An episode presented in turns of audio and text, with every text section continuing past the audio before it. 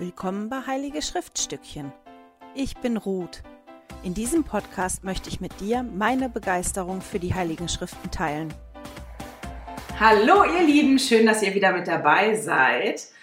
Heute mit Gast, die, die das Video gucken, die sehen das schon. Für Hallo den Podcast. zusammen. Genau, der Ansgar. Ich habe den Ansgar überredet mitzumachen, diesmal wieder. Wir beschäftigen uns heute mit Johannes 7 bis 10. Und bevor wir einsteigen in die Kapitel, einmal den Jesus der Woche. Heißt Namen, Titel und Umschreibung von Jesus, die ich gefunden habe diese Woche in den Kapiteln. Sage mal, die ich gefunden habe, weil ich natürlich nicht Anspruch darauf erhebe, dass ich alle gefunden habe oder dass ich die Namen oder Umschreibungen genommen habe, die ihr genommen hättet ähm, genau, aber ich lese die einfach mal vor. Also, der Prophet, Licht der Welt, Licht des Lebens. Er ist von Gott. Ich bin die Tür der Schafe. Ich bin, oder ich bin die Tür zu den Schafen, je nachdem, welche Bibelübersetzung man liest. Quelle des lebendigen Wassers. Und ich bin. Und das ist, ähm, also ich habe diesmal zwei dabei, wo man vielleicht ich habe die erst nicht dabei gehabt und dann habe ich sie doch dazu genommen. Das eine ist wirklich, er ist von Gott. Das ist in dem Setting, wo der Blinde ist, mhm. der dann sagt, der muss ja von Gott sein, sonst könnte er das nicht tun, was er macht. Das fand ich gut. Und in dem anderen ist, wo Jesus spricht und über Abraham spricht und sagt, ähm, bevor Abraham war, bin ich. Mhm. Und, und weil ja ich bin der Titel von ihm ist, auch im Alten Testament habe ich mir das dann doch rausgeschrieben. Genau, das war's. Ich mal zur Seite mit dem Jesus der Woche. Ähm, wie steigen wir ein? Vielleicht erzählst du mal, wie das Schriftstudium für dich war diese Woche. Vielleicht fangen wir mal damit an. Uh, das Schriftstudium. Also, ich habe jetzt nach einer längeren, ähm, längeren Durststrecke wieder, wieder angefangen mit dem Schriftstudium. Und ähm, habe, als ich die, die Kapitel gelesen habe, die diese Woche dran waren, das Gefühl gehabt, ähm, ja, kennst du schon, hast du schon gelesen, das rauschte so irgendwie an mir vorbei. Und, äh, und dann waren da die ganzen äh, Streitgespräche mit den, mit den äh, jüdischen äh, Gelehrten am Tempel. Ähm, und das hat mich alles irgendwie nicht so gepackt und nicht so angesprochen. Bisschen an dir vorbeigerauscht auch, ne? Ja, es lief so links rein, rechts raus. Ähm, ich habe ich hab mich da abends mit beschäftigt, habe mir Dinge markiert, bei denen ich dann spontan den Eindruck hatte, das sollte ich mir mal für später aufheben. Und das hat in der Vergangenheit bei mir auch immer ganz gut funktioniert, weil ich dann aus dem Moment raus die Inspiration bekommen habe, Dinge zu markieren. Das ist vielleicht auch eine, eine meiner Stärken, Textarbeit zu machen. Aber ähm, am Ende des Tages hat mich das Ganze so ein bisschen dröge zurückgelassen. Ähm, diese Woche war das, äh, war das Wetter auch nicht immer sonnig, es war eher bewölkt und bedeckt und genauso war mein Schriftstudium irgendwie, also so ein bisschen grau in grau. Ja, als ich jetzt mit der Ruth gesprochen habe, war das interessant zu sehen, dass wir ähm, unterschiedliche Wahrnehmungen hatten, äh, unterschiedliche Abzweigungen genommen haben, vor allem die Ruth, die dann ähm, mit dem Schatz, den sie schon mit sich rumträgt, in der Lage war, dann äh, Einordnungen vorzunehmen, die mir jetzt so offensichtlich nicht da waren. Ähm, ja. Ja, ich habe gedacht, einfach wir teilen das mal, weil das ja immer spannend zu sehen ist. Das ist für jeden Schriftstudium oder in den Schriften lesen oder drüber fliegen, je nachdem, was man macht, in welcher Lebensphase, ähm, eine ganz persönliche Sache ist mhm. und auch die Wahrnehmung ganz anders ist. Wenn man mich gefragt hätte diese Woche, hätte ich gesagt, auf die Kapitel habe ich mich gefreut. Da habe ich so ein Aha-Erlebnis vor vier Jahren gehabt, als ich was gelesen habe dazu und die finde ich toll.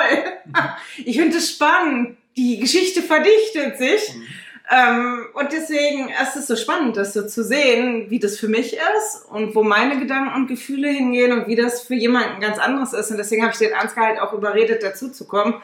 Einfach, damit ihr auch so ein bisschen die zwei Seiten seht und nicht immer nur so meine Seite seht. Also nicht die die zwei Seiten, gibt ja mehr als zwei Seiten. Unsere zwei Seiten. Unsere zwei Seiten, Dankeschön. genau. Ich meine, gesprochen haben wir den einen Abend auch mit dem Frederik über das Timing von mhm. Jesus in den Kapiteln. Das Jesus-Timing, wann der was macht und wann der was sagt, irre ist. Und das Und- war mir in dem Zusammenhang auch gar nicht so bewusst. Aber ähm, wir, wir fangen ja heute mit dem Laubhüttenfest an.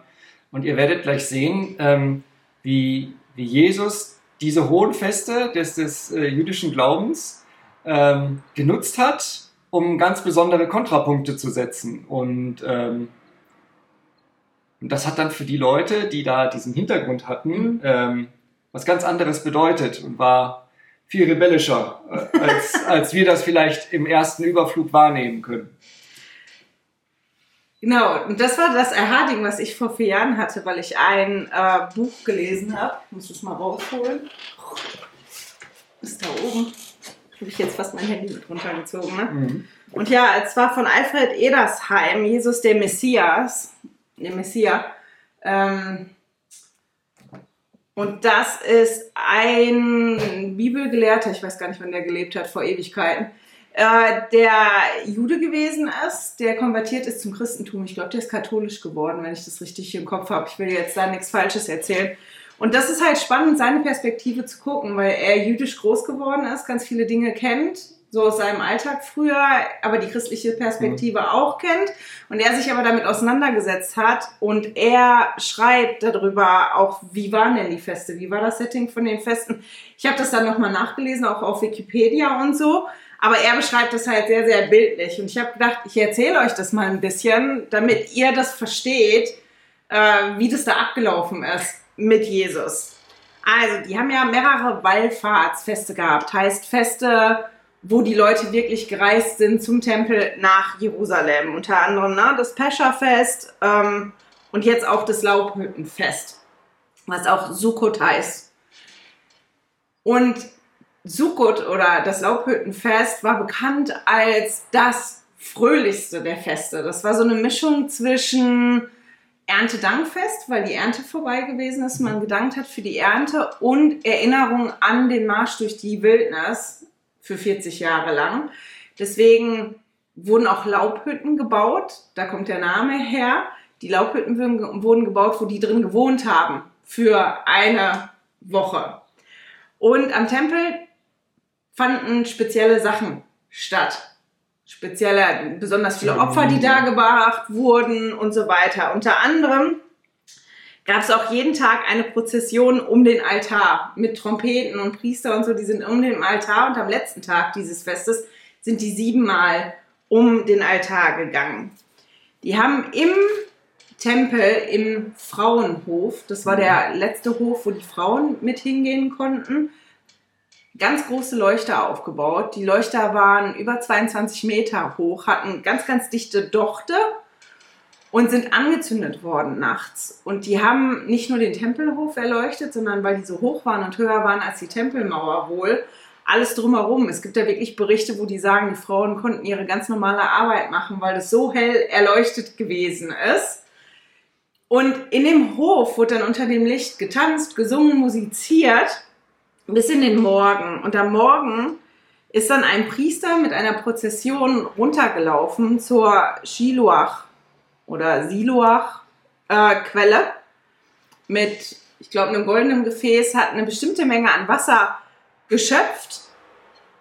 Und die sind dann nach oben gelaufen in dieser Prozession mit Trompeten, sind auch mit Trompetenschall empfangen worden und sind, also die haben das wirklich getimt, dass der Priester mit dem Wasser von der Quelle oben angekommen ist, als der Endpunkt des Morgenrituals angekommen ist. Und die hatten wie so zwei Trichter am Altar, einer nach Osten, einer nach Westen und die haben beim Morgenritual wohl immer Wein ähm, geopfert, Mhm. ist in, in den Eintrichter gegossen worden.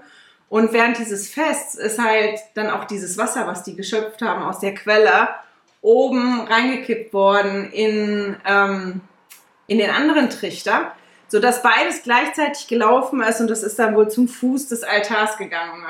Also man muss sich das, ich finde immer, das hilft, sich das so vorzustellen wie in einem Film. Stellt euch das mal vor. Einer zieht los, so ein Priester zieht los und die Menschenmenge hinterher mit Trompeten nach einer Nacht hell beleuchtet mit Tanz und Musik und die kommen dahin zu diesem Ritual, was dann stattfindet. Und jetzt muss ich mal nachgucken, damit ich nichts Falsches erzähle. Das Wasser wurde in den nach Westen gerichteten Trichter gegossen, während der Wein nach, in den Osten, nach Osten gerichteten Trichter gegossen wurde. Und gesagt wurde, oder es gibt halt mehrere Quellen, wo das drin stand, wer die Feier am Beit HaShoah, ich kann das ja nicht, kann ja nicht Hebräisch, nicht erlebt hat, hat nie wahre Freude erlebt. Also das war wirklich ein freudiges, aufregendes Fest. Auch diese Zeremonien, die da stattgefunden haben, auch diese Wasserschöpfzeremonie war freudig. Könnt ihr gerne googeln, müsst ihr ein bisschen gucken. Findet man eher unter, wenn man wirklich Sukkot sucht, als Teil vom Sukkot, als dass man das alleine findet. Und dieses Wasseropfer war eine Bitte um Regen auf der einen Seite, weil die Ernte war ja vorbei, so, und dann fing auch die Zeit an, wo es mehr geregnet hat, um, um die Bitte, dass dieser Regen ausreichend ist, dass genug Wasser da ist. Und aber auch zum Beispiel eine Erinnerung daran, wie die durch die Wildnis gezogen sind und Mose ja dann an den Felsen gehauen hat und da Wasser rausgekommen ist. Das war eine Gesellschaft, wo Wasser eine große Rolle gespielt hat. Dass das Wasser lebensspendend gewesen ist, das Wasser wichtig war. Und dieses Fest hat halt daran erinnert. Und das wurde wirklich jeden Morgen wiederholt. Und nach der allerletzten Wasserschöpfzeremonie, an dem letzten Tag, wo die siebenmal um den Altar gegangen sind, wo diese stattgefunden hat, das war der Punkt, wo Jesus sich dann hingestellt hat und gesagt hat, wer Durst hat, komme zu mir und trinke, wer an mich glaubt. Und dann muss ich mal gucken, aus welcher Schrift. Ich würde das anders betonen. Hm? Ich würde sagen, wer Durst hat, komme zu mir. Ja, okay. Ne, also, und trinke. Und trinke. Wer an mich glaubt, von dem sagt die Schrift, dass aus seinem Inneren Ströme des lebendigen ähm, Wassers fließen werden. Und das ist schon irre, oder? Wenn man weiß, dass so diese, diese Zeremonie, die stattgefunden hat, die ganze Woche und es ist fertig. Es sind irre viele Menschen da. Der Tempelplatz ist voll. Die haben wohl wirklich Podeste gebaut, Emporen gebaut für die Frauen im Frauenhof, weil die durften ja nicht weiter, dass die auch gucken konnten. Also da war wirklich viel los, auch am Tempel. Das waren jetzt nicht nur ein paar Menschen, sondern richtig viele Menschen. Und Jesus stellt sich dahin nach dieser Zeremonie und sagt, hier, ja, wer kommt, na, wer Durst hat und an mich glaubt, der soll zu mir kommen und aus dem selbst werden die Ströme des lebendigen Wassers fließen. Ähm, das ist schon Wahnsinn vom Timing her. Das ist ziemlich unverfroren, oder? Und, äh, oder äh, was ich mir auch vorstellen könnte, ist, dass die Leute, die dann da standen und in diesem Kontext unterwegs waren, dass die sich gedacht haben, hey, ist der bekloppt? Ja, also, hat er, ne? Äh, ne wir, wir feiern hier das große Fest und, und, wollen unseren Gott ehren und jetzt steht da einer an der Seite und sagt plötzlich, also ich bin das Wasser der, der mhm. Welt und kommt zu mir. Ja, ich, das, was ich spannend finde, das habe ich in einem Zitat. Ich habe jetzt mein iPad noch am Strom. Mein iPad wird alt. Der Akku will nicht mehr so. Ich hätte ich gestern Abend gucken sollen. Mit dem Strom. Die, die den Newsletter kriegen, guck mal da rein. Da sind ganz, ganz viele tolle Zitate auch ähm, zu, was hier die Ströme sind von dem Wasser. Ich will da gar nicht so doll drauf eingehen. Aber das, was ich spannend fand, was mir gar nicht so aufgefallen ist, bevor ich das eine Zitat gelesen habe, war, dass gesagt wird, dass die Gläubigen ja da gesagt kriegen, dass wenn die glauben, diese Ströme des lebendigen Wassers aus, aus, den, ihnen. aus ihnen fließen wir, nachdem wir gesehen haben, dass man für dieses Fest den Priester brauchte, der nach unten gegangen ist, mhm. der das Wasser geholt hat, der das Wasser gekippt hat, sich dann hinzustellen und quasi zu sagen, okay, wer an mich glaubt, der braucht das da eigentlich gar nicht mehr. Auch unter anderem. Und das ist, wenn man das so in diesem Setting sich anguckt, wann der das gemacht hat, ich finde, man kann total nachvollziehen, dass die Führungsriege den loswerden wollte. Ja, es ist ja auch so ein, eine, eine Umkehr in der Aussage. Ne? Das, wenn, wenn, ich, wenn ich als Gläubiger dahin gegangen bin, dann habe ich meinen meinen Job eigentlich getan. Ich habe da teilgenommen, in, aber die Priester haben alles für mich gemacht. Und was Christus eigentlich fordert, ist, dass sie selber aktiv werden. Dass ja. sie das nicht mit sich geschehen lassen, sondern dass sie selber auch, ja. Glauben ausüben, mhm. dass, dass sie aktiv werden. Und das ist natürlich ähm, also aus meiner Sicht, das ist eine, das ist eine Veränderung, die sowohl die Priester betraf, aber auch die, die Menschen ja. selber, dass die plötzlich ähm, ihren Glauben anders füllen müssen mhm. mit Leben. Und dann halt das andere am nächsten Morgen. Jesus ist dann früh am nächsten Morgen nochmal gekommen zum Tempel, hat da ähm, halt gelehrt.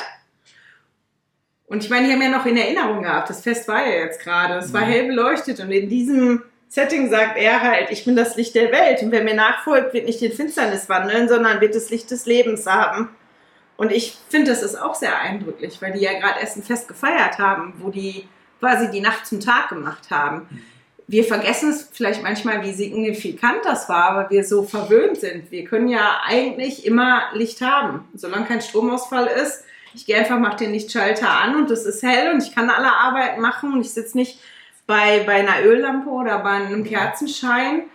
Dass, dass dieses Bild für die Menschen damals noch viel größer gewesen ist als für uns Weil heute. die ne? Abhängigkeit höher war von, von Lichtquellen. Ne? Also die, die haben ihre Arbeit komplett Ja gut, getimt. unsere Abhängigkeit ist genauso, nur wir Ja. sehen die nicht mehr so, Ja, weil im das- Hintergrund so das läuft. ist halt ne? selbstverständlicher. Ne? Ja. Damals war es halt so, du hast deinen Tag komplett nach dem Sonnenstand ausgerichtet. Ne? Morgens, mittags, abends. Und dann abends bis zur Nachtruhe, da hattest du dann vielleicht noch Öllampen, musstest dann das Öl erstmal besorgen gehen. Und so, da war halt diese, diese Bequemlichkeit nicht da und das Licht war nicht, Mhm. war nicht so selbstverständlich verfügbar. Und, und er sagt jetzt quasi, ich bin die Sonne, ihr braucht euch um gar nichts anderes mehr zu kümmern, als wenn ihr, wenn ihr euch auf mich konzentriert, habt ihr das Licht, das, das ihr braucht für Ja. eure Tagesarbeit, aber auch für alles andere. Das ist halt schon Wahnsinn. Die Aussagen per se, die er trifft, Mhm. und dann aber auch, dass er das da so reinbaut in, in, in dieses, diese, diese Symbolik. Das hat ja einen Grund, warum die das benutzt haben Klar. für das Fest. Ne? Aber dass er sagt, ja, und in mir erfüllt sich das, auch zu dem Zeitpunkt. Und ich fand das halt so spannend, das zu lesen, weil wenn man da jetzt hin, hinguckt, wir sind halt an einem Zeitpunkt, wo die meisten fast gar nicht mehr an Jesus vorbeikommen. Der hat jetzt schon so viel gemacht, so viel gelehrt, so viele Wunder gewirkt, dass viele schon von dem gehört haben. Und wir lesen das ja, die Halbbrüder, die Brüder von Jesus wollten ja, dass er kommt und er hat gesagt, nein, ich gehe da nicht hin, ist dann doch heimlich gegangen und das auf dem Fest. Die Leute fragen, wo ist der denn? Ist der nicht da?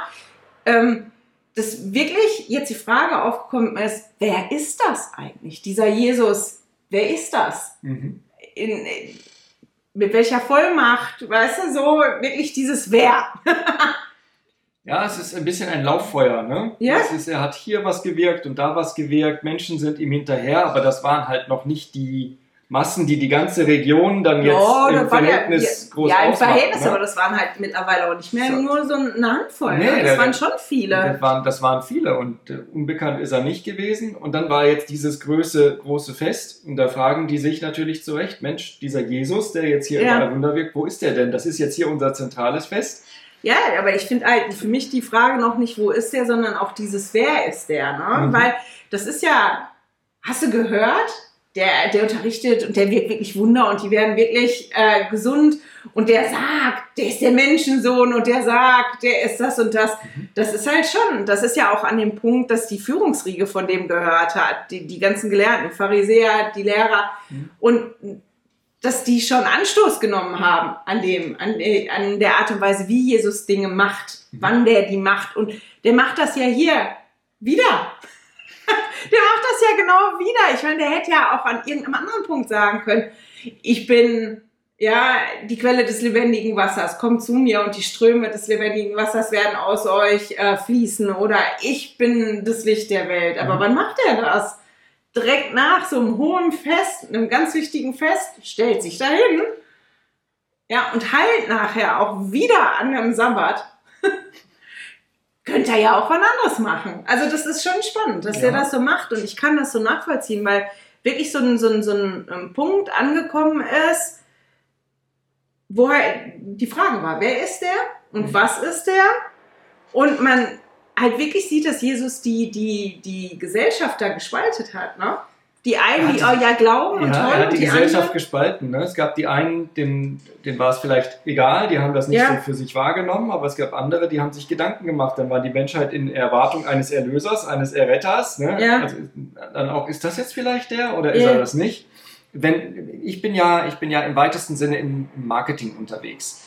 Und äh, im Marketing, wenn, wenn ich mit meinen, mit meinen Kunden spreche, wenn ich mit, mit Leuten spreche, die sich damit den ganzen Tag beschäftigen, dann ist die große Frage, auf die bis jetzt immer noch keiner die alles selig machende Lösung umgesetzt hat, ähm, die richtige Botschaft zur richtigen Zeit in der richtigen Art und Weise. Und so gesehen war Jesus ein Marketing- und Kommunikationsgenie, weil er genau die richtigen Momente erwischt hat, wo er den größtmöglichen Impact hatte, die größtmögliche Auswirkung erzielt hat, weil er an der Stelle im Zusammenhang mit dem Fest, es war noch die ganze Stadt voll mit den ganzen Leuten, die sind nicht abgereist und, und, ähm, und er hatte dadurch die größte Streuwirkung. Ne? Ja, aber das war ja auch noch so sehr im, im Kopf, ne? wann ja. er das gesagt hat. Ja, wir haben das ja jetzt gerade erst gehabt. Ja. Und er stellt sich da hin und sagt, na, ich bin das, weißt du, so wer zu mir kommt, ich bin das Licht, ich bin die Quelle des lebendigen Wassers, ne? Wer, wer an mich glaubt. Unglaublich geschickt und passend. Ja. Und, ähm, und es ist auch gut, dass dann diese Frage durch die, durch die Menschen ging, ne? Mhm. durch die Menschenmassen ging. Wo, wer ist denn das jetzt eigentlich? Ja. Also die einen haben erzählt, ja, den haben wir gesehen, der hat Wunder gewirkt und die anderen, also wir hören nur von dem, aber was, wie sieht der aus? Was ist das für einer? wo kommt der eigentlich her? Dann, dann gibt es wieder die, die äh, Gerüchte, das hat man dann da auch gelesen, ja, der kommt ja gar nicht hier von, von unserer Ecke, sondern der ist wahrscheinlich von woanders. Ähm, gehen wir mal einen Schritt weiter. Ja, das ist, ähm, ich habe mir halt aufgeschrieben mit der Spaltung der Gesellschaft und dann habe ich mir verschiedene Punkte auf, aufgeschrieben, wo man das nur in den Kapiteln, die wir ja jetzt lesen sollten, diese Woche sehen kann. Und das eine war halt, wie er das sagt, mit dem Wasser, mhm. mit dem Licht. Mhm wie er von sich selber Zeugnis gibt auch, dass er ganz klar sagt, wer er ist. Und das ja. sind ja die Streitgespräche, die er da hat. Und ähm, auch, dass er wieder am Sabbat heilt. Mhm. Den, den blinden Mann. Und ich finde, das sieht man aber auch toll, gerade als der, der Führungsriege sagt, eigentlich seid ihr keine wahren Nachkommen Abrahams. Dieses, ähm, diese Spaltung und wie der da so reingeht, wie der das macht, und die sind natürlich empört darüber. Die richten ihr ganzes Leben auf ihren Glauben aus. Sie machen nichts anderes, als da Pharisäer und Priester zu sein im Tempel. Ne? Ja. Und, äh, und die werden natürlich damit in ihren, in ihren Grundfesten, in ihrer, in ihrer Ja, und dann kommt einer und sagt, also, ihr seid eigentlich gar keine Nachkommen. Genau. Ähm, Abrahams. Ich, ich, weiß gar nicht, was ihr wollt. Ihr habt eigentlich gar keine Ahnung, gar keinen Plan. Ne? Und die waren diejenigen, die, die sich gesehen haben als, als diejenigen, die das, die das Wort Gottes und seine ja. Gebote ausgelegt haben für die Menschheit. Mhm. Ähm, und das Streitgespräch, das finde ich wiederum total toll, aber man muss da genau lesen, weil Jesus das so raushaut. Mhm. Ihr seid es gar nicht, weil wenn ihr das wärt, würdet ihr ja auch die Taten tun, die Abraham getan hat. Das mhm. macht ihr aber gar nicht. Mhm. Und die schießen dann zurück. Die sagen dann zu ihm, ja, wir wurden aber nicht aus Unzucht geboren. Also wir sind nicht unehelich geboren worden. Was eine richtige Beleidigung Richtung Jesus ist. Wo kommst du eigentlich her? Ne? Mhm. Also äh, da, wo du herkommst, da kommen wir aber nicht her. Und Jesus sagt ja dann, ja, ihr tut schon die Arbeit eures äh, Vaters, aber euer Vater ist der Teufel. Ich meine, musst du dir mal rein, reinfahren, wie du dich fühlen würdest, wenn, wenn einer vor dir steht und sagt, naja, dein Vater ist der Teufel, weil die Arbeit, die du tust, oder das, was du machst, weißt du? Das, das spielt dem in die Karten, ne? Ja, das ist das. Und dass die dann halt kontern und sagen, bist du denn ein Samariter? In dem, in dem Zusammenhang stand in, in verschiedenen, also in meiner Studierbibel und auch an verschiedenen anderen Quellen, wo ich gelesen habe, ist das ein bisschen, bist du ein Ketzer. Mhm. Oder du gehörst gar nicht mehr zu uns. Du hast selber an dem Du bist so ein abgefallener ja, Zweig unserer, unserer. Du bist gar nicht, du gehörst gar nicht mehr zu Verwandter, uns. Ne? Ja, nee, nicht entfernter, das war ein Feindbild, das ist nicht entfernter Verwandter, sondern die mochten, die haben, das war ein Feindbild, die Samariter. Ja, deswegen du hörst gar nicht mehr, du gehörst gar nicht mehr zu uns. Eigentlich gehörst du gar nicht zu uns. Und außerdem hast du einen ähm, Dämon. Das ist schon spannend, sich das anzugucken, wie, wie das hin und her geht, wie Jesus ja immer klarer das sagt, wer er ist und warum er da ist und die das überhaupt nicht sehen wollen und, und das auch mit allen anderen Menschen so passiert. Mhm. Und wir wirklich an dem Punkt jetzt ankommen, in, in dieser Geschichte, wo sich das verdichtet, wo dieses zu Jesus zu stehen und ein Zeugnis von Jesus zu haben und zu äußern, ja, das ist ein Prophet und ja, der kommt von Gott und ja, das ist der Christus, Konsequenzen hat. Und zwar keine schönen Konsequenzen mhm. gesellschaftlich. Nein, du, durch, du durchsprichst halt die gesellschaftlichen Normen und, und Regeln, die, die da so liefen. Ja. Ähm, hattest du im Video letzte Woche über kind und nice gesprochen? Nee. Nee. Sollten wir das vielleicht ganz kurz machen. Es gibt ja im Englischen zwei Begriffe. Das eine ist kind und das andere ist nice. Aber aufs Deutsche übersetzt bedeutet das halt immer freundlich, nett. Nett, ja. Nett im weitesten Sinne hier sehe ich halt einfach eine, eine, eine zunehmende Polarisierung. Ja, es gibt jetzt nicht mehr die, die, die, diese Grauzone, dass man, dass man sagen kann, ach, geht mich alles nichts an. sondern entweder bist du, bist du Verfechter des, des wie es war, oder du, du bist Anhänger von Christus und, und seinem Wirken. Mhm. Und, und, und Jesus ist mit dem, was er hier tut und auch mit den Dingen, die er da schon vorher angefangen hat zu tun, ähm, ist freundlich, aber freundlich im Sinne von kind, liebevoll, bestimmt, ähm, unterstützend, aber nicht nice im Sinne von laissez-faire, mach doch wie du willst, äh, das ist, Ja, das das ist einfach dieses nett, dieses, ah, du musst immer nett sein. Weil Jesus war ja nicht immer nett. Als er Tem den Tempel gereinigt hat, kommt ja nochmal. Und damit der Peitsche rumläuft, äh, zu anderen zu sagen, ja, euer Vater ist vom Teufel Mhm. und das, was ihr macht, das sind so Sachen, aber der ist halt trotzdem immer freundlich, dieses Kind. Also man sieht das so, also für mich wird das da relativ klar in den Kapiteln, dieses, dass Jesus immer kind war, in der Art von nett, hast du gerade gut beschrieben, Mhm. aber nicht nice. Das ist, also schon manchmal, aber halt nicht immer, ne? Ja. Also schon empathisch mitfühlend, Ja, aber auch klar in dem, was er sagt. ja, was er, was er da so macht. Nur die Art und Weise, wie er das sagt, die ist halt Mhm. angepasst. Und da hat er wieder mal wunderbares Timing und Art und Weise, wie er, wie er kommuniziert. Ja. Und ich meine, man sieht das mit den Konsequenzen, dass die Menschen auch anders ähm, damit umgehen. Zum Beispiel, wenn man sich das anguckt von Nikodemus Mhm. und vom äh, Blinden, weil Nikodemus taucht ja da wieder auf. Das ist dieses Setting, ja, der macht ja da Unruhe, Spaltung. Äh, Ich habe ja schon gesagt, ich kann das nachvollziehen, wenn einer sowas machen würde, ja. Das war der, so ein Störenfried. Warum stört er das? Ich meine, stellt euch mal vor, ihr macht irgendwas ganz Wichtiges in der Kirche oder so, was immer stattfindet, und da stellt sich direkt da einer nach dem Abendmahl. Wir vom Abendmahl genommen, alles ist noch still, so bevor der Sprecher wieder anfängt, und einer stellt sich dann hin und sagt, ich bin, was weiß ich, da wärst du auch irritiert und das wird stören. Also ich kann dieses nachvollziehen, wenn man sich da mal drauf einlässt, wann Jesus was gesagt hat, ist das was, was ich nachvollziehen kann, dass die da wirklich gestanden haben und den loswerden wollten und gesagt haben, also hier, ne? Und die haben dann zusammengesessen und Nikodemus hat die in Johannes 7 ist das, muss mal eben gucken, die dann halt wirklich daran erinnert, ah, da, da, wo ist denn das? In 51, also 7 Vers 51, richtet denn unser Gesetz den Menschen, ehe es vorher von ihm selbst gehört und erkannt hat, was er tut. Also, dem die vorverurteilt, die wollten den loswerden, die wollten, dass der stirbt. Mhm. Und Nikodemus hat die wie daran erinnert. Aber das ist gar nicht, wie unser Gesetz läuft. Also nach unserem Gesetz, das hat eine bestimmte Reihenfolge. Das muss auf eine bestimmte. Spielregeln sind Ja. so, ihr müsst den erstmal förmlich anhören und ihr könnt nicht im Vorfeld schon ein Urteil fällen Ja, und ihn genau. dann erst äh, quasi einladen. Und erinnerst du dich an die Reaktionen, die dann gekommen sind von den anderen?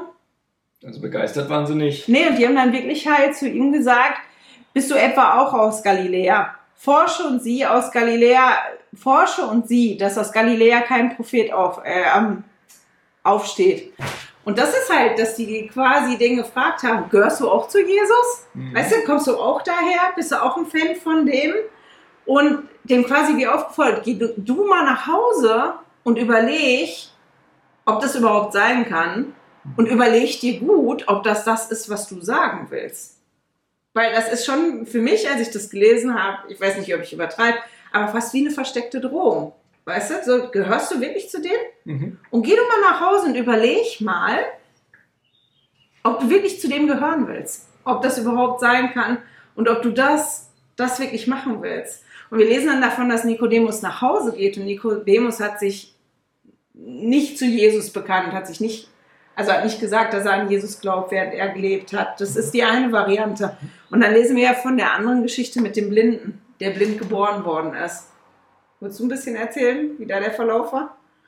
Also wenn ich das richtig zusammenkriege, ist, ist ein Blinder da gewesen, ähm, der seit Geburt an blind war und die Leute haben zur damaligen Zeit, und ich glaube, das gibt es heute auch durchaus noch, äh, sich die Frage gestellt, was haben die Eltern für Sünden begangen, was haben die denn falsch gemacht, dass ihr Kind jetzt nicht perfekt zur Welt kommt, äh, oder was hat auch das Kind falsch gemacht, ist da irgendeine... Ich meine, wenn man das in die heutige Zeit, Entschuldigung, setzen will, ist auch, oder wenn, wenn schlimme Dinge passieren oder einer ganz krank wird, dass dann auch die Fragen kommen, warum passiert mir das? Ja. Was habe ich falsch gemacht? Ja. Habe ich was falsch gemacht? Wieso ist das jetzt so? Also es ist Genau. eine Frage, die auch heute teilweise noch, ich meine, nicht, wenn da jetzt einer blind ist oder so, dass wir uns hinstellen und fragen, wer hat gesündigt. Das jetzt nicht mehr, aber Nein, aber dass man dann so, so Ursachenketten aufbaut, wo Mhm, man dann genau. sagt, okay, äh, hat jetzt hat jetzt eine schwere Krebserkrankung, muss sich falsch ernährt haben oder ähm, ja, äh, irgendwas, irgendwas absolut außer der Norm getan haben, was nicht unserem Weltbild Ja. entspricht, damit das funktioniert. Auf jeden Fall hat, hat man sich die Frage gestellt und, und Jesus ist ihm begegnet und hat äh, Mit den Jüngern, ne? mit den Jüngern zusammen und hat ihn geheilt, hat ihm mit Lehm die Augen beschmiert und, äh, und ihm dann gesagt, er soll sich waschen gehen. Und als er sich gewaschen hatte, konnte er wieder sehen. Und das führte dann zu, zu Gesprächen in, äh, in, der, in der unmittelbaren Umgebung von ihm natürlich, wo dann die Frage war, ja, aber wie ist denn das jetzt möglich? Dass ist dir das sehen überhaupt? kann? Das fand ich besonders toll. Ist das genau. Ist dir das aufgefallen, als du das gelesen hast, dass die anderen dann gesprochen haben über den? Ist der das? Ist der, Nee, der der, sieht nur, der sieht nur so aus. Und er sagt dann selber, doch, ich bin's. Ich meine, es ist ja lustig wie, hallo, ich bin nicht taub, ich war nur blind. Doch, Ja. hallo hier, ich kann euch hören. Ich bin das, das ist schon lustig. Ne? Also es kommen da wirklich Fragen, ist der das wirklich? ja. Uh, der kann aber jetzt sehen. Richtig. Und dann wird er natürlich vor, vor die Oberen zitiert, Ja, die ihn dann fragen, ja, wie kommt denn das? Wer, wer hat denn das gemacht? Und es war an einem Sonntag, an einem, äh, also an einem Sabbat. Und, äh, und das ist ja schon mal gar nicht, also das geht ja gar nicht. Ne? Man kann an einem Sabbat nicht, äh, nicht Leute heilen. Und jetzt, wer, wer war denn das? Und es war wieder der Jesus. Aha, der Jesus hat dich also geheilt. Und dann, und dann ging, ging die Diskussion los. Ne? Ähm, was hast du dir denn dazu notiert? Was du, ja, ist ja, dass die die Eltern dann ran zitiert haben, ne? Um, um zu fragen, weil die wirklich nicht glauben konnten, war der wirklich blind, wie Mhm. so als Zeugen. Und man liest das ja, ne? dass die Eltern da gekommen sind und die Eltern sehr vorsichtig waren mit dem, was die gesagt haben, weil die nicht ausgeschlossen werden wollten. Also die waren sich dessen bewusst. Also die Leute da wussten schon, ja, wenn ich sage, ich weiß, wer den geheilt hat, Mhm. Dass das Konsequenzen haben könnte. Und deswegen haben die ja gesagt, doch, das ist unser Sohn. Wir können bestätigen, das ist unser Sohn. Aber für den Rest fragt den mal lieber selber, weil der ist alt genug, der Genau. kann für sich selber sprechen, der ist für sich selbst verantwortlich. Lass uns mal Lass daraus. uns in Ruhe, ja genau. Ja. Lass, lass unseren Sohn dann mal sprechen. Und was ich schön fand, ist, dass er, dass er erstmal von den Fakten erzählt hat. Ne? Das ist, ich war da so und dann kam er und dann hat er mir die, die Augen beschmiert und danach konnte mich gewaschen und dann konnte ich wieder, konnte ich wieder sehen. Also er ist sehr bei den Fakten geblieben und dann äh, haben sie ihn halt ähm, gefragt. Ähm, dann ging das so in Richtung, er wurde mehrfach wieder, wieder befragt. Immer ne? wieder. Also die haben ihm quasi immer das Gleiche. Und er hat ja dann auch gesagt, ihr habt das schon gefragt. Ja, das, ist, das hatten wir doch schon. Warum fragt er mich denn nochmal? Ne? Und ähm, sie wollten halt herausfinden, wie er zu Jesus steht.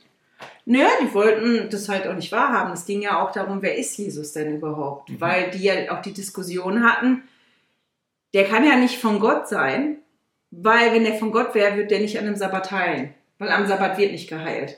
Mhm. Das macht man an einem Sabbat nicht. Und weil man das nicht macht, kann der nicht von Gott sein. Und dann ist halt spannend, das zu sehen, diese, diese Entwicklung von dem Blinden, der ja am Anfang gesagt hat, das erste Mal, als sie den gefragt haben, wer hat das gemacht? Ja, ein Mann. Der hieß Jesus. Mhm. So, und dann haben sie den ja nochmal gefragt und dann sagt er, das muss ein Prophet, der, der Prophet. Das ist dann nicht mehr nur der Mann, der Jesus hieß, sondern das war dann der Prophet. Oder dann später, der ist von Gott. Und dann ganz am Ende, als Jesus ihn aufsucht, sagt der Herr zu dem. Also man sieht wirklich diesen, diesen, diesen Prozess, den er auch da durchläuft Mhm. von, das war der Mann, der hieß Jesus.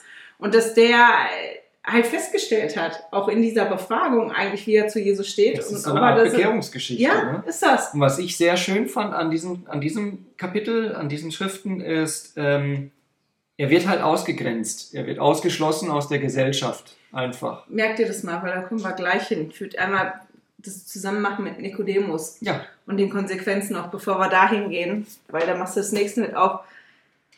Der wusste das ja auch, genau wie seine Eltern. Wenn der das jetzt sagt und der das äußert, was er weiß, manchmal weiß man ja Dinge und äußert die nicht, genau wenn man die Konsequenzen nicht tragen will. Ich glaube, dass das bei Nikodemus so gewesen ist, dass Nikodemus schon wusste, wer Jesus wirklich ist, aber dass Nikodemus die Konsequenzen nicht tragen wollte davon. Das, und das ist halt das, was der, der Blinde gemacht hat. Der wusste das, dass das Konsequenzen haben kann und hat das halt trotzdem geäußert. Er hat ja dann auch dann gesagt, ne? Eins weiß ich, dass ich blind war und jetzt sehe ich. Und dann nachher in Vers 33, also Johannes 9, Vers 33, wenn dieser nicht von Gott wäre, so könnte er nichts tun. Und dann, ähm, das ist halt dann der Punkt, ne, wo er sagt, ich weiß, der kommt von Gott. Weil wenn er nicht von Gott kommen würde, hätte der das nicht machen können. Weil ich weiß das. Ich war derjenige, der blind gewesen ist. Und jetzt kann ich wieder sehen. Und egal, was ihr sagt und egal, was ihr macht, das kann da nichts dran ändern. Weil ich war so und jetzt bin ich anders. Mhm. Und dazwischen war Jesus. Das gibt ein T-Shirt oder gab ein Sweatshirt von The Chosen. Die haben halt dann so Zeug, was man kaufen konnte von dieser Serie. Und die hatten ein Sweatshirt, das finde ich eigentlich ganz toll. Äh, und da steht halt drauf, ich war so und jetzt bin ich anders, mit meinen Worten ist da auf mhm. Englisch, und dazwischen war Jesus. Mhm. Und das ist das genau das, was wir da auch sehen. Ne? Das ist das, was ich weiß. Ich weiß das. Ich war blind und jetzt kann ich sehen. Und das, was dazwischen passiert ist, das war Jesus. Mhm. Der ist gekommen. Und der kann das nur machen, weil der von Gott gekommen ist. Und dann ist er ja ausgeschlossen worden aus der Synagoge. Heißt, er durfte an den Gottesdiensten nicht teilnehmen, durfte an dem Teil von dem kulturellen, was stattgefunden hat, auch in den Synagogen nicht teilnehmen der ist halt wirklich da nicht mehr drin gewesen. Er hat die Konsequenzen getragen. Und das ist halt ähm, schon Wahnsinn, oder? Sagst nichts. So, was wolltest du gerade sagen? Ähm, ich wollte darüber sprechen, dass, dass er ähm, ja diesen Ausschluss erfahren hat, mhm. dass er wie geächtet worden ist und dass er an dem sozialen Leben nicht mehr teilnehmen konnte. Und dass das aber Jesus mitbekommen hat. Und ich habe vorhin so gut gesagt, ich kann mich nicht erinnern an, ein, an, ein, an eine Schriftstelle, an ein Wunder, wo, wo, wo Jesus dann, dann, nachdem er das Wunder gemacht hat, dass er diese Person dann noch einmal gesehen, besucht hat oder sich für mhm. sie eingesetzt hat. Vielleicht war das nicht notwendig, aber hier bei, bei diesem Fall, da, da lesen wir ja davon, dass er davon hört, dass, äh, dass äh, dem Gehalten da was widerfahren ist und dass er ihn nochmal sucht und aufsucht. Und das ähm, später geht es ja auch noch um die Schafe. Und, und das ist für mich so diese, dieser gute Hirte-Moment, wo er sagt, der ist mir wichtig und da möchte ich jetzt doch mhm. nochmal nach und, und, und, möchte, möchte mit ihm das Gespräch suchen und, und, und unterstützen. Genau, das ist schon schön, ne, das so zu sehen. Und da kommt es halt zu einem Punkt, den ich für mich halt wichtig war oder jetzt spannend fand dieses Mal. Das ist das, was mir dieses Mal aufgefallen ist was ich mitnehme, dass ich finde, dass man in den Kapiteln unglaublich viel darüber lernt, wie Jesus ist. Mhm. Durch die Art und Weise, was er da macht, wie er das macht, wie er sich kümmert um die. Das ist ja auch, wenn man sich das Beispiel anguckt von der Ehebrecherin, die da gekommen ist, da haben wir uns ja heute noch drüber unterhalten. Das ist für mich auch sowas, wenn man sich das mal bildlich vorstellt, die Geschichte, ne? Mhm. Dass, dass die Jesus, also die Führer dann, die Lehrer, die Pharisäer, ich weiß jetzt gerade nicht mehr, welche Gruppe das gewesen ist, dem wie eine Falle stellen wollten und die arme Frau, die dabei erwischt worden ist, wie sie untreu gewesen ist, dafür instrumentalisiert haben. Die haben die halt einfach benutzt, um Jesus diese Falle zu stellen. Da waren viele Leute, die haben die quasi wie in die Mitte gestoßen, da Bisse. Ähm,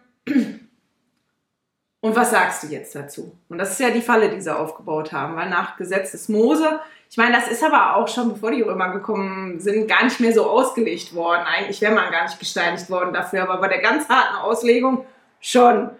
So, was sagt er jetzt? Sagt er jetzt Ja Gesetz, Nein Gesetz und egal was Jesus da gesagt hätte, das wäre falsch gewesen, weil hätte der gesagt, nein, wir wenden das nicht an, ja, aber wir müssen ja das Gesetz des Mose anwenden, hätte der gesagt, wir wenden das an, dann wäre das gegen den, den Konsens gewesen, weil man hat nicht mehr gesteinigt mhm. wegen Untreue.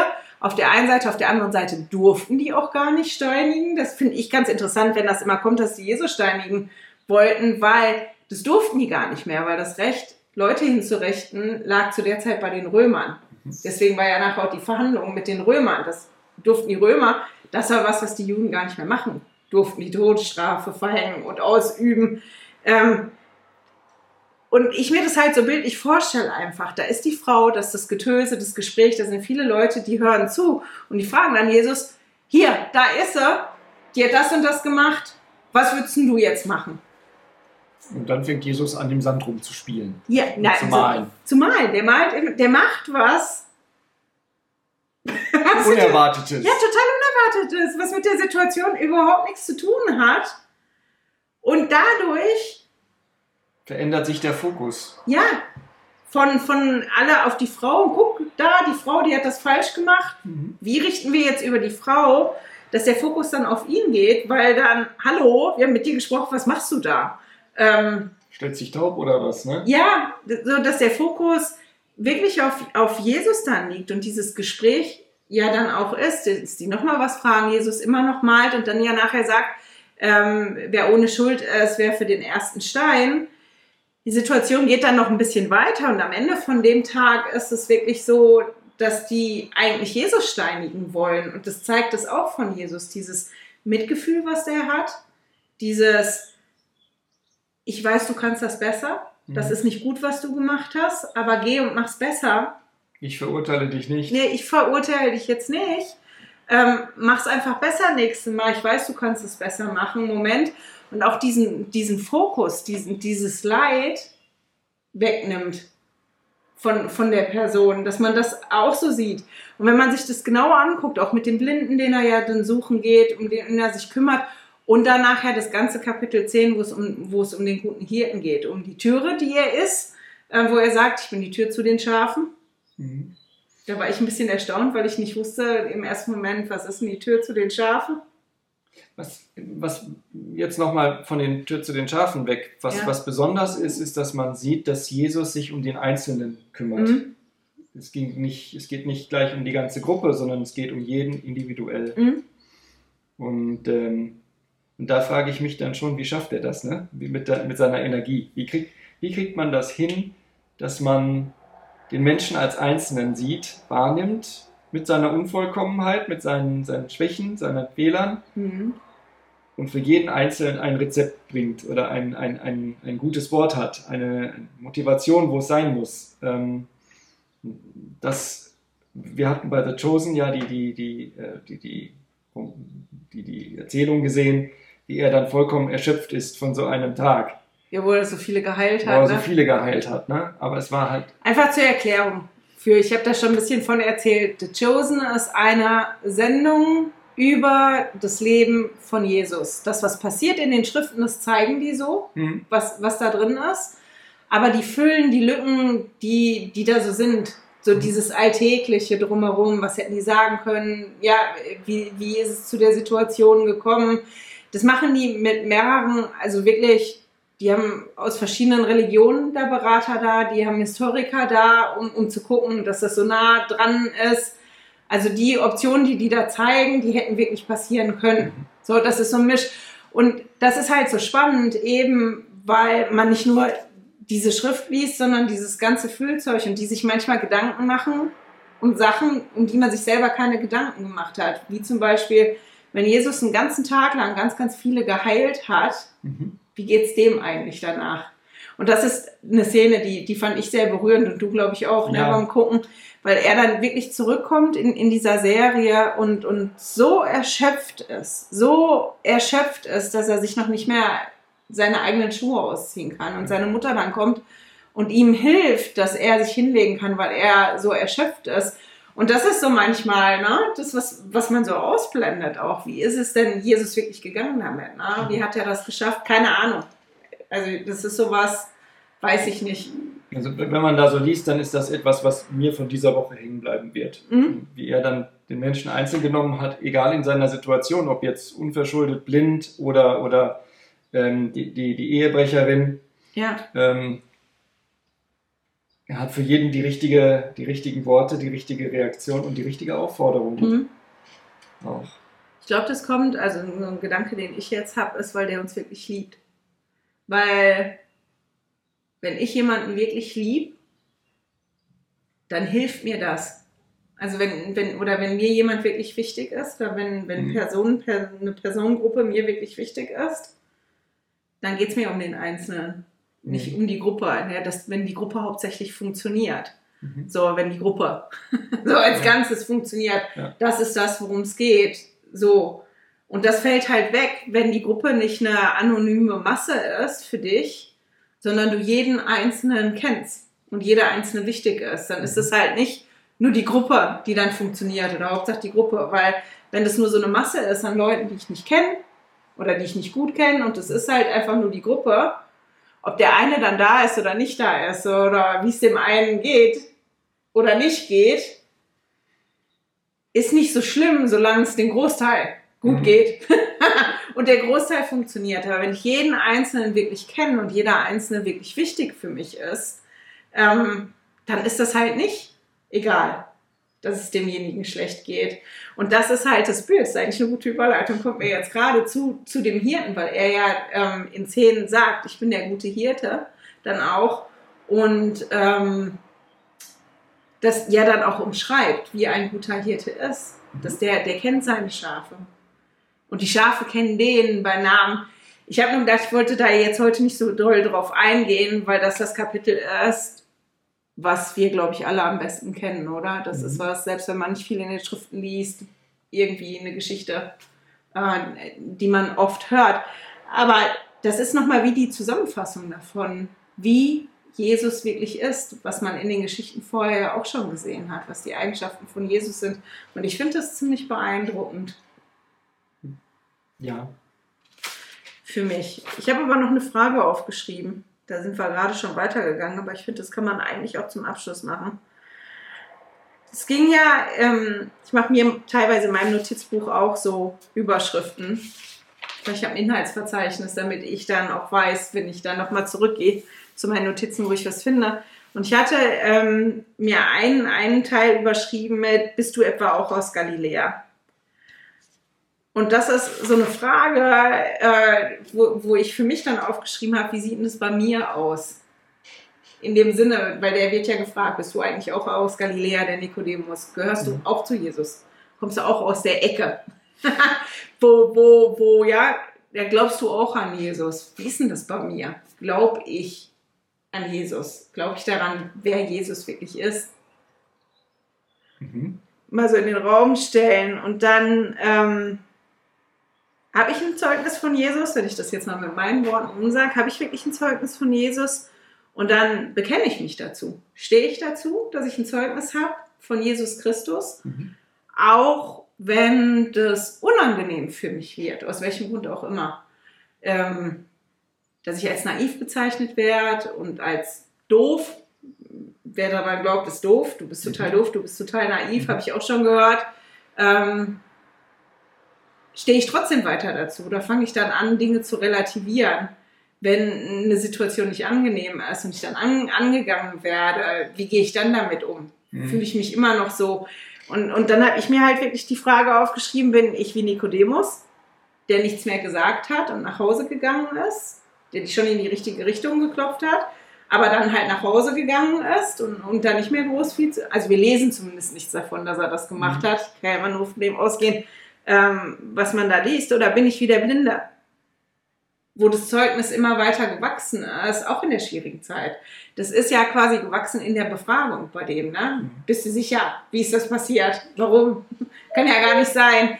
Ähm, und dass der schon wusste, also es kann sein, dass ich ausgeschlossen werde aus der Synagoge und dass das spürbare Konsequenzen hat für mich. Mhm. Aber der hat ja gesagt, ich weiß, ich war blind und jetzt kann ich sehen. Und das ist was, was ich weiß. Und egal, was mir passiert mhm. oder was irgendwer sagt, ähm, da ändert sich nichts dran. Und da habe ich gedacht, ich glaube, ich bin irgendwo dazwischen. ich bin weder wie der eine noch wie der andere. Oder ja. das verändert sich, glaube ich, auch in Situationen, oder? Ich wie glaub, ist das bei dir? Ich glaube, der große Vorteil ist, dass wir in unserem Leben ja ganz viele Situationen erleben dürfen, ganz viele Dinge haben, wenn wir, wenn wir die, ähm, wenn wir in unserem Leben diese Entscheidungen mit Gott fällen, dann bauen, dann, dann schaffen wir uns so eine Art Schatz in unserem Herzen. Und mhm. wenn dann die dunklen Zeiten kommen, wo man halt alles grau sieht und, und das alles nicht zusammenläuft, dann darf man sich auch manchmal einfach daran erinnern, was man verspürt hat, als, als man bestimmte mhm. Entscheidungen im Leben gefühlt hat, äh, getroffen hat. Und das ist bei mir zum Beispiel ähm, die Situation, als wir in die Schweiz gekommen sind, Mhm. wo wir uns, ähm, wo wir uns eigentlich dagegen entschieden hatten und dann im Gespräch beide unabhängig äh, voneinander dahin gekommen sind, dass wir, dass wir gesagt haben, nicht im Gebet, ne? im Gebet, ja, wir haben gebetet, jeder für sich und auch gemeinsam. Und wir haben uns dann danach ausgetauscht und wir hatten beide unabhängig voneinander dann das Gefühl gekriegt, das ist nicht richtig, dass wir uns entschieden haben, nicht in die Schweiz zu gehen. Ähm, Und wir wissen bis heute nicht, warum wir hier sind. Weil, also zumindest für mich, für mich jetzt ganz persönlich, wäre das Leben, mein berufliches Leben, mein anderes Leben, Soziales, ja, vermeintlich einfacher. Ich weiß ja gar nicht, ob es wirklich einfacher gewesen wäre. Es Ja, ja, hätte, hätte- Fahrradkette, ne? Aber ähm, so vor meine Familie war in der Nähe, wir haben mit meinen Eltern im gleichen Haus gewohnt. Ich habe da einen Job gehabt, ich hätte weiter arbeiten können, ähm, ein paar Stunden, weil meine Mama in der Nähe gewesen wäre für, für den Theodor. Unsere Freunde waren da. Wir haben Eigentum gehabt. Das ist halt so, so dieses ganze Paket, das so hinter sich zu lassen. Und wir sind total glücklich in der Schweiz, aber eine Antwort darauf gekriegt, warum wir in die Schweiz gehen sollten, haben wir nicht. also ne? warum uns der Herr hier haben will, Ja. das ist, glaube ich, viele wir- Dinge, wir werden das irgendwann mal rausfinden, aber nicht jetzt in diesem Leben. Wahrscheinlich nicht. Ähm, und äh, das ist mein Punkt. Das sind so, das sind so äh, Wegmarken Mhm. im Leben, wo man, wo man mit Gott gearbeitet hat und wo man dann ähm, ja, sein Zeugnis ein bisschen genährt hat, ne? Oder, oder sich dann diese, diese Ankerpunkte. Ja, das ist das, was es der Frederik mir so, beigebracht so hat. ein Also, Foto, das wir geschossen haben, das wir dann in unsere persönliche Galerie nehmen und wo wir dann in Momenten, wo wir uns nicht wohlfühlen, dann nochmal auf die Bilder gucken und uns daran zurückerinnern können. Und das kann man halt, wenn je, je länger man auf der Erde ist oder je intensiver man, man äh, das gelebt hat. Ich glaube, auch jüngere Menschen können sich solche Mhm. Ankerpunkte bilden und sind deswegen nicht schlechter gestellt. Ähm, ähm, hilft, also mir persönlich hilft das in, in, so, in so dunklen Momenten. Das ist eigentlich die Aussage. Und ob ich dann aus Galiläa bin, äh, ja, aber auch in der Mitte, so wie du das, wie du das angedeutet hast. Ich glaube, es ist auch gut zu wissen und zu verstehen, dass der Gott kennt uns, Christus kennt uns. Und die wissen ganz genau, dass wir kein lineares Leben führen, keine lineare Entwicklung im Glauben haben, dass wir mal bereit sind zu lernen äh, für unseren Glauben und auch mal Phasen haben, wo es weniger der Fall ist. Aber wir bekommen an die Hand gegeben, was wir, was wir brauchen, wenn wir bereit sind. Und ähm, wir bekommen manchmal auch Engel zur Seite gestellt, wenn wir uns nicht bereit fühlen, äh, die uns dann in die richtige Richtung schubsen und Ja. unterstützen. Genau. War jetzt so fragend, du hast jetzt so fragend aufgehört am Ende. So ein bisschen von der Die Betonung. Frage in deine Richtung, hast du noch eine Frage? Oder? Eine Frage nicht, aber das ist vielleicht was, was ihr mitnehmen könnt in die nächste Woche einfach. Wir reden jetzt nicht viel über den guten Hirten, aber das ist natürlich was, was man gut machen kann. Die Johannes 10 mal zu lesen und zu gucken, wie Jesus sich selber da beschreibt, was seine Eigenschaften sind als guter Hirte, sich das mal so ein bisschen rauszuschreiben, wie ist denn ein guter Hirte? Und sich dann vielleicht mal die Zeit zu nehmen und zu überlegen, wie ist denn Jesus in der Form schon bei mir aufgetreten? In meinem Leben oder im Leben von meinen Lieben? Ähm, inwiefern ist Jesus der gute Hirte für mich? Und ich glaube, manchmal hilft das, wenn man so eine Pause macht und sich das anguckt, das Wirken vom Vater im Himmel und von Jesus in, in, in seinem eigenen Leben bewusster wahrzunehmen weil wir ja oft so viel leben, dass wir das halt nicht machen. Weil wir haben ja auch Fotoalben. Wir haben 5000 Fotos auf dem Handy, wenn man jetzt bei deinen Dingen Mhm. bleibt, weißt du? Ich habe ja, ich meine, der Frederik ist viel besser als ich. Der Frederik ist super, der macht Fotos und sortiert direkt alles aus. Ich, wenn ich eine Reihe Fotos gemacht habe, ich kann mich nicht immer entscheiden und dann behalte ich alle.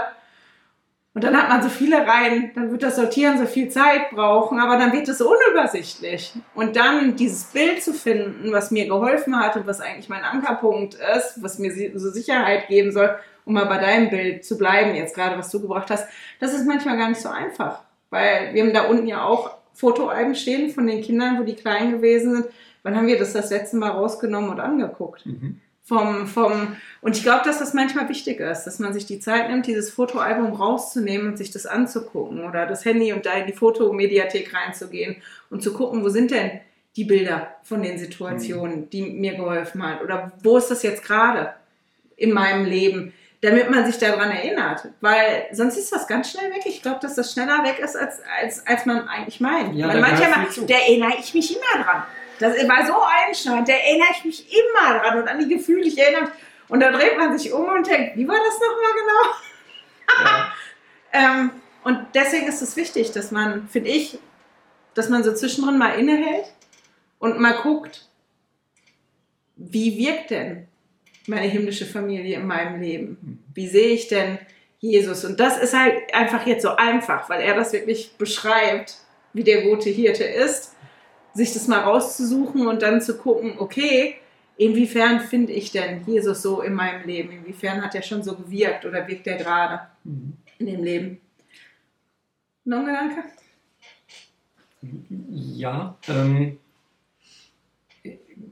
ich merke halt immer wieder, wie, wie schwierig das ist, in dem Alltag, in dem wir uns bewegen, Mhm. uns Zeiten einzuräumen, in denen wir, ähm, in denen wir diese, diese, diese, diese Denkarbeit machen können. Ähm, ich merke das bei mir ganz persönlich, weil, weil ich mit der Arbeit beschäftigt bin ähm, und ähm, dann fehlt mir manchmal die, die Selbstreflexion, um dann mal diesen Schritt aus mir zurückzugehen, aus meiner, aus meiner gegenwärtigen Ja. Situation.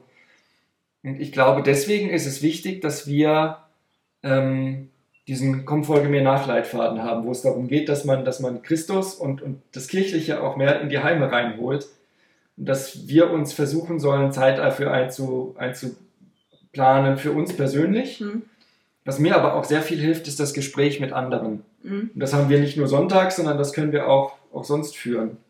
Ja, Das ist jetzt so ein Gedanke von mir noch, dass, ähm, dass man seinen Glauben nicht hinter Berg halten muss, sondern dass man da durchaus mit Arbeitskollegen, aber auch mit, mit, mit in der Familie drüber reden darf. Und wenn es nur kurze Momente sind, es ist halt immer wieder so ein kleiner, ein kleiner Stern, der aufleuchtet, wo, Ja. wo man sich dann vorwärts bewegt. was hilft denn dir im Alltag, das zu machen? Werden wir mal ganz konkret. Mal als Beispiele bei uns jetzt. Ja, was hilft mir? Also, Was mir zum Beispiel im Moment sehr hilft, ist äh, die Tatsache, dass unser Sohn auf Mission ist. Ähm, das hat mir ganz viel Gelegenheit gegeben, ganz unverkrampft und offen mit Arbeitskollegen und auch mit Kunden zu sprechen über meinen Glauben. Mhm. Und ähm, so spüre ich, dass, dass die Tatsache, dass einer bei uns aus der Familie auf Mission geht und, und jetzt zwei Jahre lang den ganzen Tag, einen Tag aus für den Glauben lebt, dass das auch auf uns abstrahlt. Auf mich persönlich Mhm. und auf ähm, und mir eine neue Perspektive gegeben hat, um, hat, um, um einfacher und unverkrampfter über, über Glauben zu sprechen. Mhm. Aber eben. Und so. Sorry. Das ist das eine. Ja. Ähm, jetzt geht es um mich persönlich, ne? Ja, ne, mir ging es ja, weil du sagst, dass äh, du findest das so schwierig, aus dem Alltag das raus, weißt du, Ja, Zeit zum Reflektieren. genau. Das war eigentlich das, was ich meinte, aber das, hat was, ist auch das, super. Ja, das hat was damit zu tun, ähm, dass ich versuchen möchte, ähm, das zusammenzubringen. Das ist ein großer Punkt, den wir schon seit vielen Jahren besprechen, wo du sagst, äh, das ist Kirche und Glauben ist nicht getrennt von Alltag. Es, es gibt kein Sonntagsleben und es gibt kein Mhm. Alltagsleben.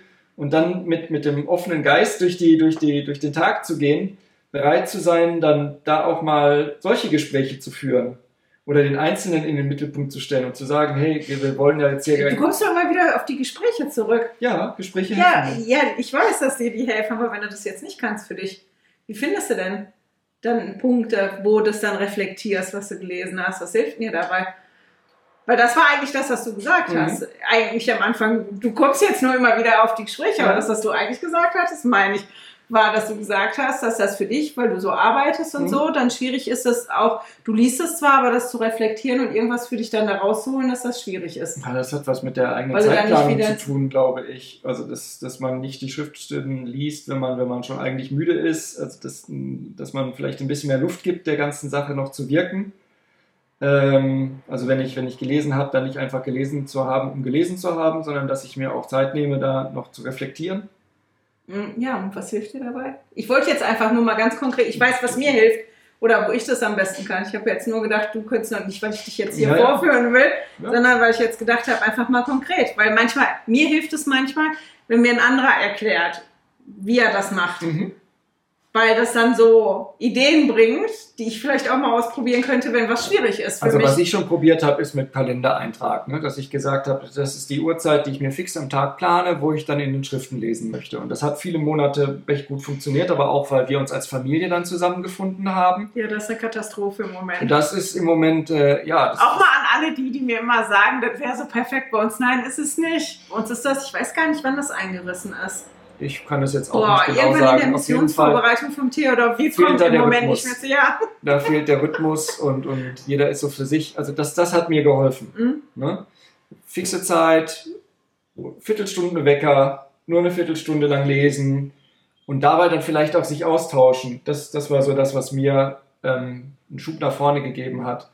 Ähm, sondern einen Eigenantrieb, zu, einen Eigenantrieb zu entwickeln und zu bewahren rund um das Schriftstudium ist halt echt schwierig. Ähm, für mich. Mhm. Es ist leichter, wenn ich, wenn ich dann diesen Austausch pflegen kann Okay. als, als Ding. Ich bin aber immer noch auf der Suche nach Tipps und Ideen. Also wenn ihr was habt, her damit. äh, ich bin auch bereit, was auszuprobieren. Aber schauen wir mal. Ich wollte, das ist eigentlich das, was ich gerne mitgeben würde diese Woche. Seid doch mal offen, Dinge auszuprobieren, wenn ihr mitkriegt. Ich lese es zwar, aber ich nehme da nichts mit. Ähm, es gibt ja verschiedene Sachen. Es gibt, dass man sich wirklich Zeit nimmt. Für mich, was zum Beispiel oft gut funktioniert, ist, dass ich das wie einmal lese. Einfach lese. Mhm. Dieses ohne Leitfäden, ohne Mhm. damit ich das gelesen habe. Dann, dann höre ich auch Podcasts oder Mhm. lese auch andere Sachen. Ich habe andere Leitfäden. Dafür räume ich mir Zeit ein. Aber wenn es jetzt so ganz, manchmal habe ich dann da auch Erkenntnisse, aha, mhm, das hilft mir. Aber das, was ich zum Beispiel feststelle, ist, ähm, wenn ich Dinge tue, bei denen ich nicht viel nachdenken muss. Ich meine, ich gehe nicht gerne spazieren, aber das ist wie Küche Mhm, putzen, Wäsche falten. Bade, ja, Wäsche falten, Badezimmer putzen, äh, auch kochen. So, wenn keiner da ist, Dinge, wo man nicht groß nachdenken muss, dass ich, schon mir Kochen. Deswegen ich, sind die anderen Dinge. Ähm, dass ich mich nicht so zuballer. Weder Mhm. mit Radio, noch mit einem Podcast, noch mit einem Hörbuch, noch, dass ich auch Gespräche suche, sondern dass ich die Zeit einfach mal sein lasse, was total interessant ist, wenn du dann auf einmal so Ruhe hast eigentlich, so eine gewisse Ruhe, was dann so bei mir kommt. Und dass viele Dinge dann, weil ich das ja schon gelesen habe vorher, Mhm. ähm, dass das dann so aufpoppt oder dass ich auch, das hilft mir zum Beispiel auch, um Eingebung vom Geist zu haben, vom Heiligen Geist. Es ist oft, wenn ich so Dinge tue, dass dann kommt, ach guck mal, bei dem könntest du mal nachfragen, wie geht's dem eigentlich? Oder guck mal, da solltest du dieses und jenes machen. Das ist einfach, weil ich mal Raum mache bei mir, Mhm. wo Ruhe ist. Mhm. Wo, wo, wo, ich nicht irgendjemand mich be, be, oder wo ich mich nicht berieseln lasse. So. Ja, weil es kann ja, kann ja sehr bequem sein, wenn man sich da in so einem Teppich legt, wo, also so ein Klang- und Schallteppich, wo Ja. man dann die ganze Zeit bespaßt wird und bespielt wird. Äh, das ist wie bei, wie bei dem Tempel damals. Ne? Die Leute kamen zu dem Fest und haben sich dann berieseln lassen von dem ganzen Lichter. die haben schon mitgefeiert. Tamtam und da, sind dann naja. davor und zurückgelaufen. Aber äh, das, was du dann machst, ist, dass du Platz schaffst dafür, dass du selber aktiv werden kannst. Also Naja, aktiv. Ich bin ja nicht wirklich aktiv. Ja, eigentlich. doch geistig aktiv. Ja, geistig. Aber das ist, das ist dieses, was wegzunehmen, damit da Platz ist für Mhm. was Neues. Das funktioniert für mich ganz gut. Dieses, weil da so, eine Aktivität stattfindet. Das muss man machen. Ich muss mal Wäsche falten oder mal kochen. Mhm. Außer ich koche jetzt irgendwas total Neues. Ja, nicht groß über das Nachdenken, was ich dann tue. Und dann ist dieser Raum dann da. Und dann kommen halt auch oft Ideen oder, ach, guck mal, das passt mit dem oder, oder ach, was hat der da gesagt im Podcast oder was habe ich da im Leitfaden gelesen? Das passt ja zu dem und dem oder das könnte ich dem und dem sagen. Das ist was, was für mich im Moment super funktioniert. Heißt nicht, das ist auch was, was ich festgestellt habe. Mein Leben verändert sich, ich verändere mich und manchmal Dinge, die sehr, sehr gut funktioniert haben, funktionieren im Moment nicht gut. Und deswegen probiere ich dann neue Sachen aus und bin immer, dass ich dann frage, wie machst du das denn konkret oder was hilft dir denn konkret? Weil mir das manchmal hilft. Und ich glaube, dass ähm, wenn ich jetzt zum Beispiel die Videos nicht vorbereiten würde, wenn man jetzt nicht Lehrer ist oder nicht Video vorbereitet, was ist da dramatisch dran, wenn man nicht alle Kapitel gelesen hat? Wenn du die gelesen hast und du bleibst irgendwo hängen, das ein Ding, was du dir markiert hast und das bleibt hängen, wieso muss man die Zeit da nutzen, das krampfhaft zu Ende zu lesen? Die haut ja nicht ab, die Bibel. so, kann man ja immer wieder zurückgehen und lesen und ob man das eine Kapitel jetzt gelesen hat oder nicht gelesen hat und dann vielleicht die Zeit lieber nehmen okay, das ist mir jetzt entgegengesprungen und ich lasse das jetzt mal sagen, warum ist mir das jetzt entgegengesprungen? Und sich dann da so, so mit beschäftigen, da auch offen für zu sein. Nicht, ich habe jetzt den Auftrag diese Woche, ich muss jetzt von sieben bis zehn lesen, sondern okay, der hat jetzt das gesagt oder das ist passiert, also denke ich jetzt mal darüber nach. Mhm. Was sagt mir? Das war die Diskussion, die wir geführt haben über das Licht gerade. Erinnerst du dich? Ja. Weil, weil wir auch gesprochen haben. Ich so, ja, dann denk doch mal darüber nach, wie ist das denn? Wenn, wenn heute einer sagen würde, ich bin das Licht der Welt und sich so hinstellt und man auch mal das Religiöse wegnimmt mhm. und dann sagt, ich bin das Licht der Welt, ich bin der, der so das Licht macht, was wird das mit mir machen? Mhm. Oder was sagt denn derjenige aus? Ähm, da kann man sich ja auch Zeit für nehmen, statt einfach, wenn man jetzt nur so begrenzt Zeit hat, das unbedingt alles zu Ende lesen zu müssen. Mhm. So, das war das. Mhm, mhm, mhm. Das ist immer der Zeitpunkt. Ruth, du redest zu viel. Sei still. Du jetzt nichts zu, ne? Gefährliches Terrain. Einfach als, als Gedanken. Und ich finde, Johannes 10 lädt quasi dazu ein, sich das mal anzugucken. Wie ist der gute Hirte und, und wie finde ich Jesus? Mhm. Das ist einfach als Hilfestellung. Aber natürlich könnt ihr auch ganz andere Sachen nehmen, die euch da so entgegenpurzeln. Genau, mit dem Gedanken schicken wir euch in die nächste Woche. In die nächste Woche. Jetzt hast du schon mal einen Spruch hier. Achso, nächste Woche. Nächste Woche gar nicht. In die nächsten zwei Wochen. Weil wir fahren in Urlaub nächste Woche. Wir ich denken ein bisschen an euch, aber nicht, nicht so viel. Ich meine, ihr wisst das. Manchmal sage ich, es kommt kein Video und dann kommt doch irgendwas Kurzes. Aber ich plane nicht, nächste Woche ein Video zu machen, weil wir wirklich mal ein bisschen Ruhe brauchen. Und wir haben vor, fünf Tage lang wirklich wenig zu tun und, und uns zu entspannen. Ob wir das wohl hinkriegen? Keine Ahnung. das ist zumindest der Plan. Also insofern schicken wir euch in die nächsten zwei Wochen. Und ich hoffe, wir hören und sehen uns dann wieder. Tschüss. Tschüss. Hey, danke fürs Zuhören. Dieser Podcast ist die Audiospur von meinem YouTube-Video. Wenn du mich also nicht nur hören, sondern auch sehen möchtest, findest du mich auf YouTube unter Heilige Schriftstückchen. Melde dich auf www.heiligeschriftstückchen.ch für meinen Newsletter an und erhalte Zitate und Links passend zu jeder Episode. Außerdem findest du mich auf Facebook und Instagram, auch unter Heilige Schriftstückchen. Auf Instagram allerdings mit UE statt mit Ü.